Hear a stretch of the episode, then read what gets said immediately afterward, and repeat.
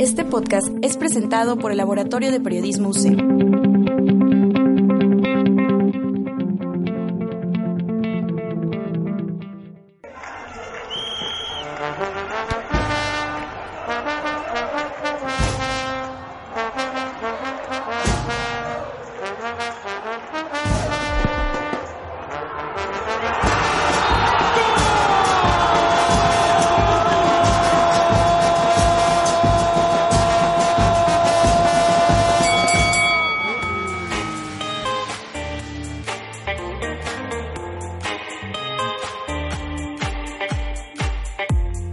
Hola, ¿qué tal? ¿Cómo están? Bienvenidos una vez más al noveno episodio de Tifosi Deportiva, transmitido aquí desde el Laboratorio de Periodismo. Me da muchísimo gusto que nos estén sintonizando el día de hoy. Y bueno, simplemente hay que informar que ya se llegaron la clausura de los Juegos Olímpicos. La verdad, una tristeza. Fue do- fueron dos semanas de emociones, de hechos históricos en el deporte. Y bueno, antes de empezar, quiero presentarles a mis amigos Diego Torre y a Sebastián. ¿Cómo están? Hola. Hola, sí, soy Diego Torres. Sebastián no, sabe, no sabe hablar mucho, entonces la cuestión es así. Eh, estoy de vuelta otra vez aquí y ahora estos dos locos ya llegaron, pero Abraham me Desgraciadamente, pues Abraham no vine, pero pues yo aquí sigo, soy el único que viene constantemente este, esta transmisión tan bella y heroica. Sí, por cuestiones deportivas sabemos que Abraham es un deportista Es de élite, es una loquilla. Ima- imagínense. Este, se fue a competir, pero pues bueno, simplemente aquí haciéndole un pequeño homenaje y deseándole la, deseándole la mejor de las suertes. Bueno, ya metiéndonos un poco más al tema de los Juegos Olímpicos, para ustedes, ¿quién fue, quién fue, perdón, el mejor deportista en los Juegos Olímpicos? ¿Quién des- destacó y quién dejó a, quién quedó a deber, perdón? No, pues yo creo que destaca porque destaca Usain Bolt otra vez. Se lleva pues, lo- todo lo que pudo haber ganado lo gana y lo gana de una forma pues otra vez aplastante, ¿no? O sea,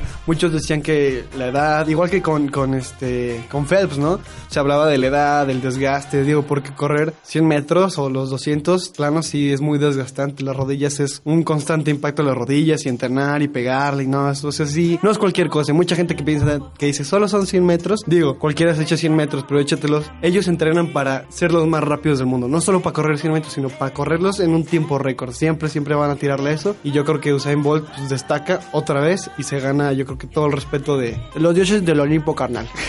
Yo- para ti, ¿quién es este Sebastián? Yo me quedo con, con Michael Phelps. Regresar después de un retiro y hacer que todo el mundo ya se hiciera la idea que no iba a competir contra el más fuerte en Río y, al, y a último, así como en los últimos selectivos, decir, no, pues va, sí compito. Y regresar de la manera en que lo hizo se me hace como de una forma extraordinaria, porque no se estuvo, bueno, se estuvo preparando él solo, ¿verdad? Pero no estuvo como anunciado Michael Phelps como el platillo. Sí, a pesar de que no, no, no compitió en todas las, las competencias, valga la redundancia, LOL.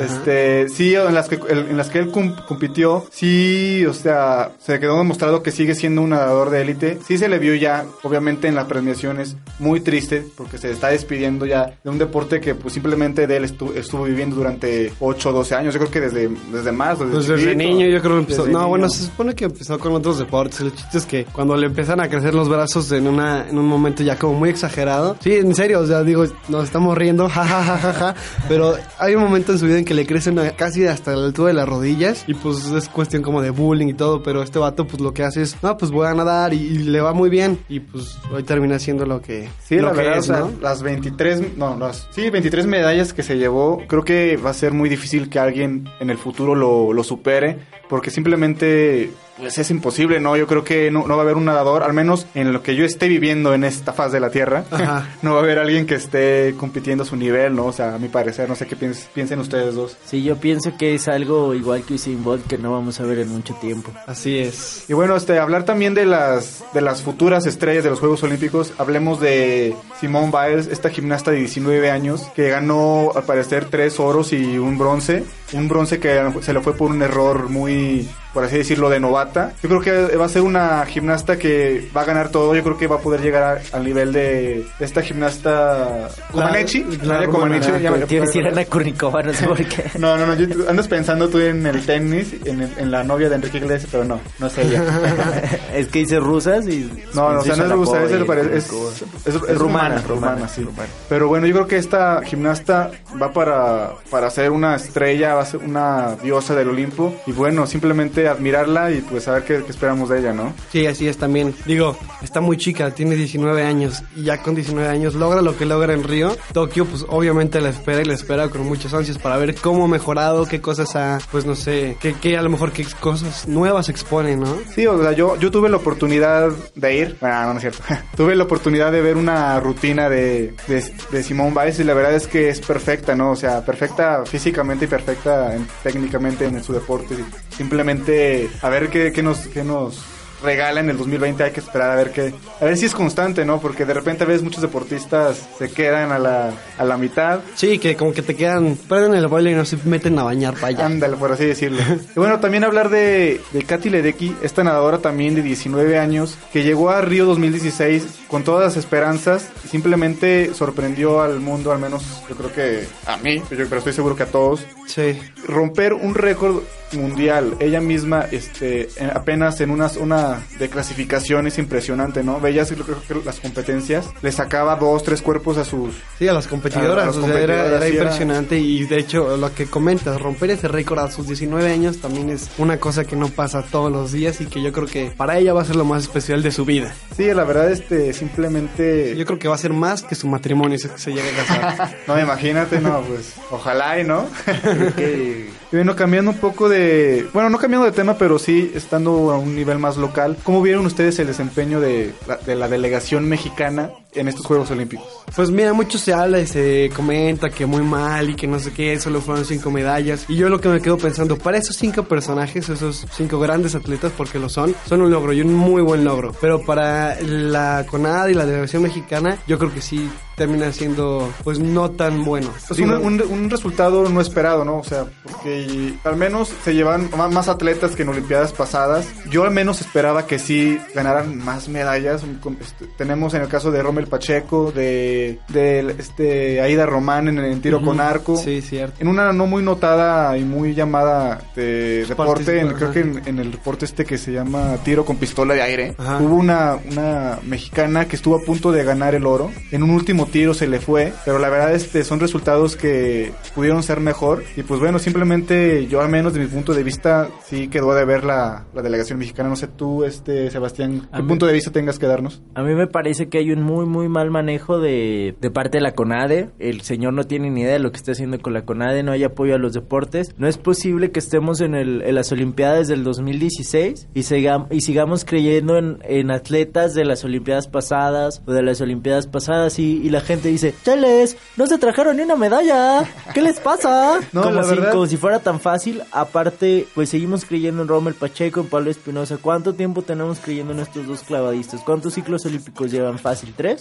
Unos Y tres. le, sí, y le que- seguimos exigiendo, igual a Ida Román, en la disciplina de Ida Román que es tiro con arco, no sé si sepan que ningún, nunca un atleta ha repetido un oro en, en todo lo que va desde que se instauró como deporte olímpico. Y tenemos que fomentar el deporte de los jóvenes, porque si no, pues nos vamos a quedar creyendo en Rommel Pacheco y Rommel Pacheco va a llegar a... A los a 40 a años. los 40 años tirando todavía, clavados tirando todavía, clavados. y, y nosotros enojados porque no gana ninguna medalla. Sí, o sea, como tú dices, Sebastián, el apoyo aquí en México no es el correcto. Yo creo que vemos a veces delegaciones como Colombia, que a pesar de ser países más, por así decirlo, menos desarrollados, tienen más medallas. No, no, bueno, al menos en estas Olimpiadas no tienen, pero sí es una delegación que ha ido creciendo. Pero bueno, simplemente aquí en México la corrupción es algo que siempre ha sido como un, una barrera para que el deporte se desarrolle. Y pues bueno, simplemente esperar a ver qué cambios existen dentro de, de los organismos para ver si podemos que exista un cambio. Sí, claro, y digo, el presidente de la CONADE ya fue exigido, ya fue llamado a declarar sobre todos los sucesos que hay como de pues, maquillaje, movimientos extraños, o sea, el hecho de que ya todos lo conocen que llevó a, a- a su novia con... Sí. Pues, o sea, digo, Sí, de hecho dicen que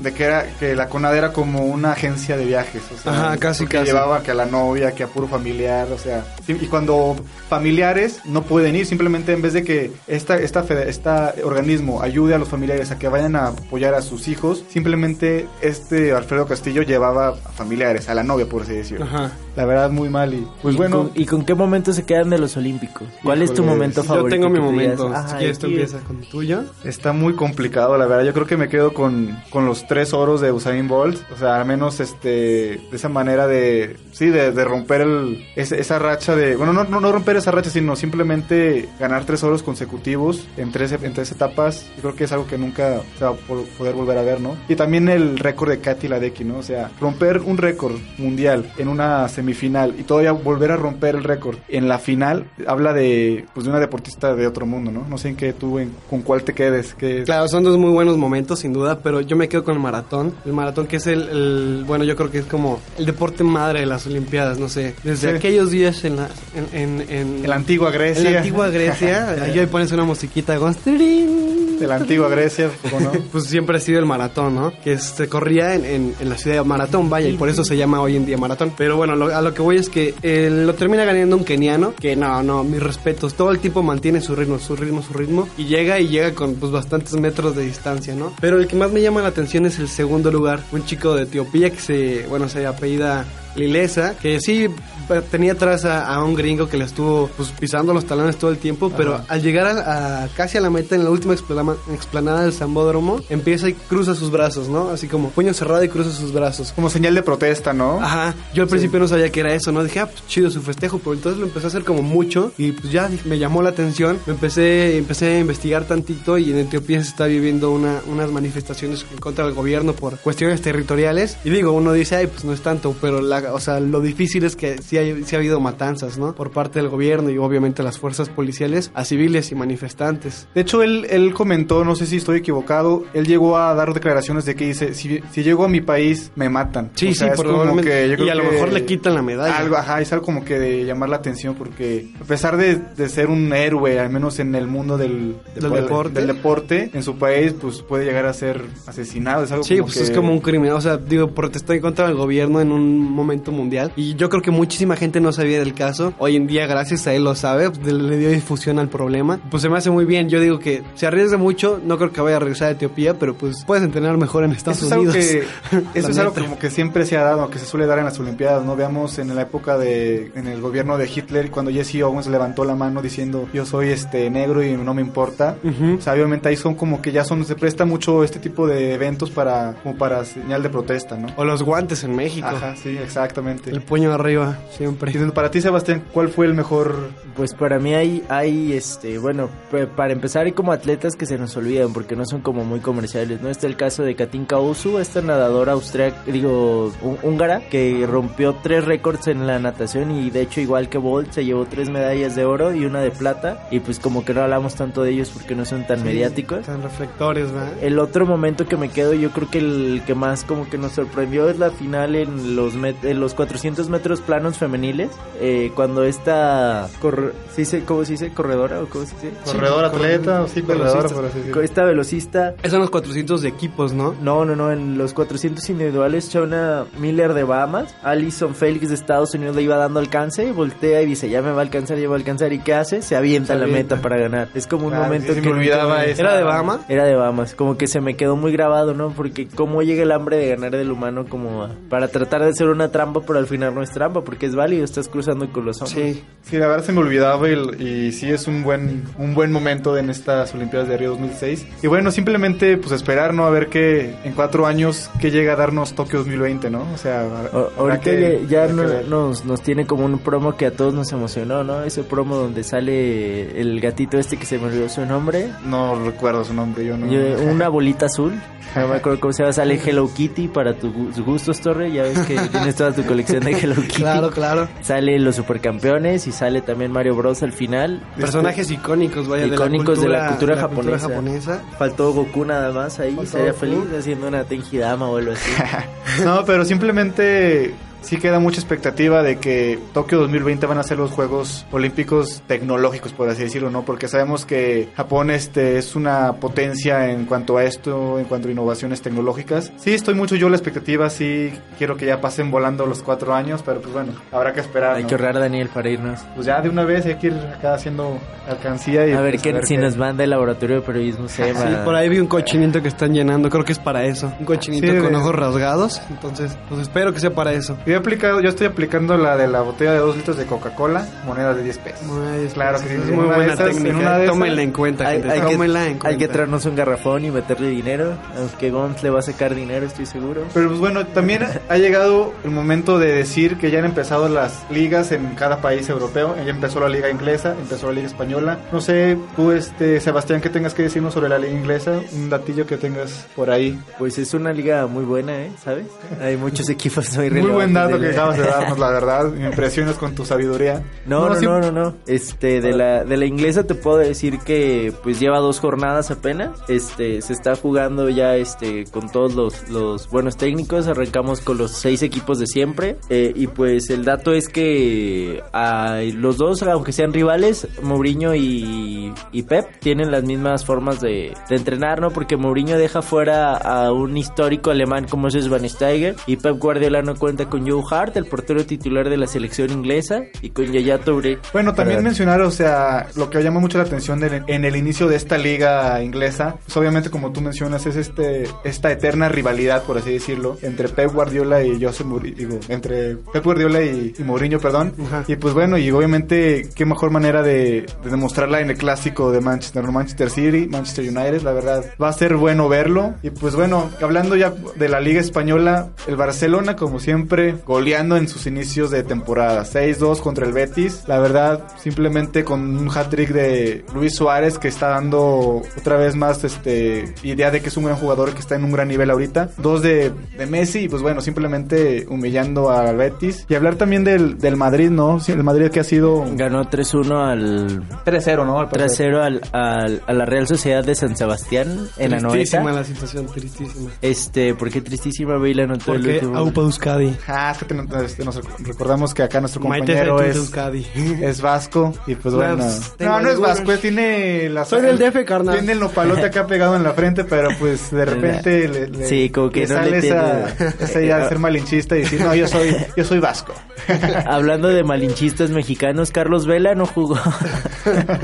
no jugó, no está ya ni en la banca del, de la Real Sociedad, está en una baja de juego, quiere salir. Yo creo que quiere unirse ya con su compadre El gran compadre Giovanni Dos Santos. Giovanni Dos Santos ir a la MLS. Sí, Pues yo bueno, ya- muy criticada. es- Bueno, yo la- al menos la critico porque siento que simplemente nada más se va a ir a buscar dinero. No se va Sí, a yo buscar. también siento que está hecha base de dinero. Sí, porque podemos ver a grandes jugadores como Kaká, como Frank Lampard, como Andrea Pirlo, Pirlo, como también este...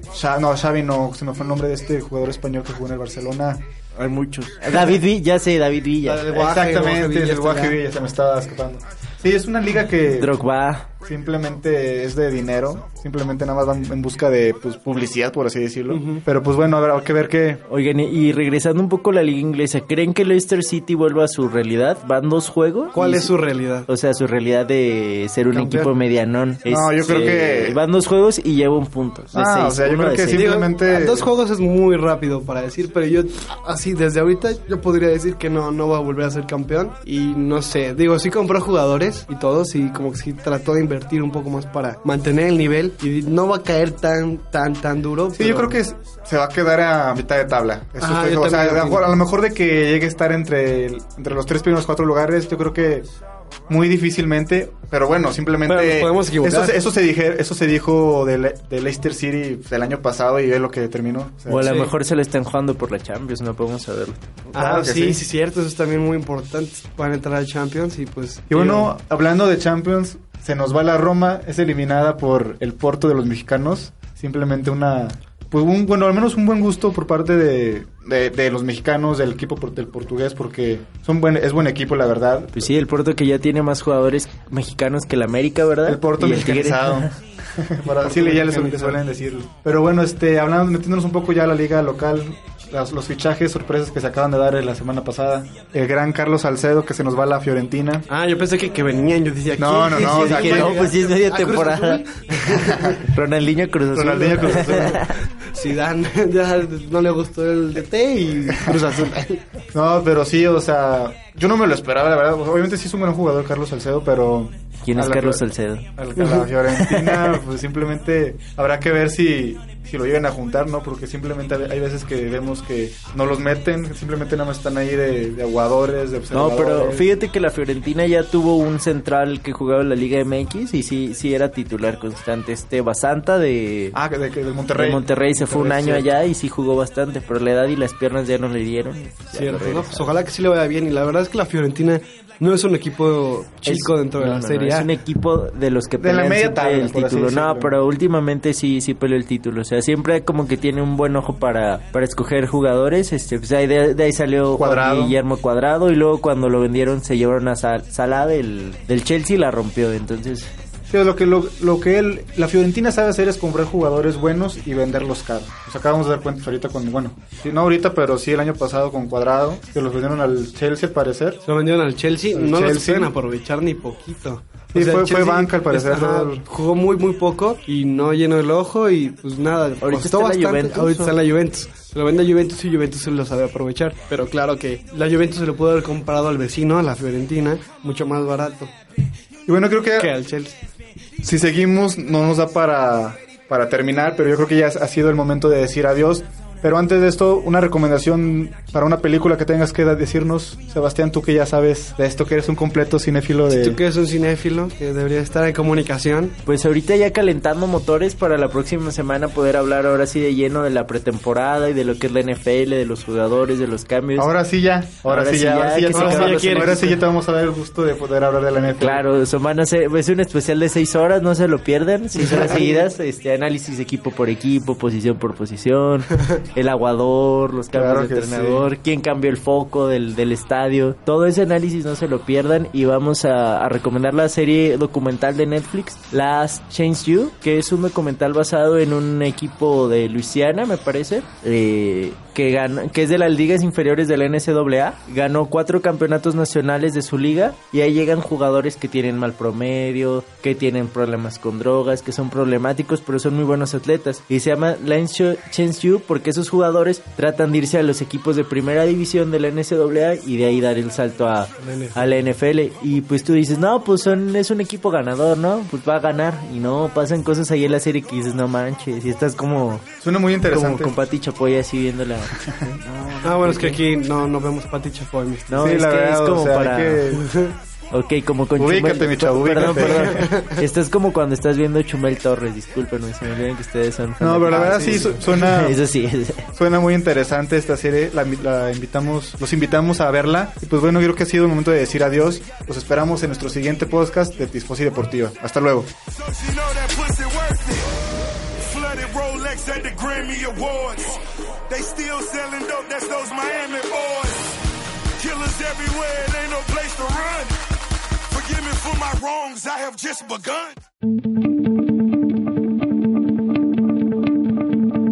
Este podcast fue realizado por el Laboratorio de Periodismo UCEM.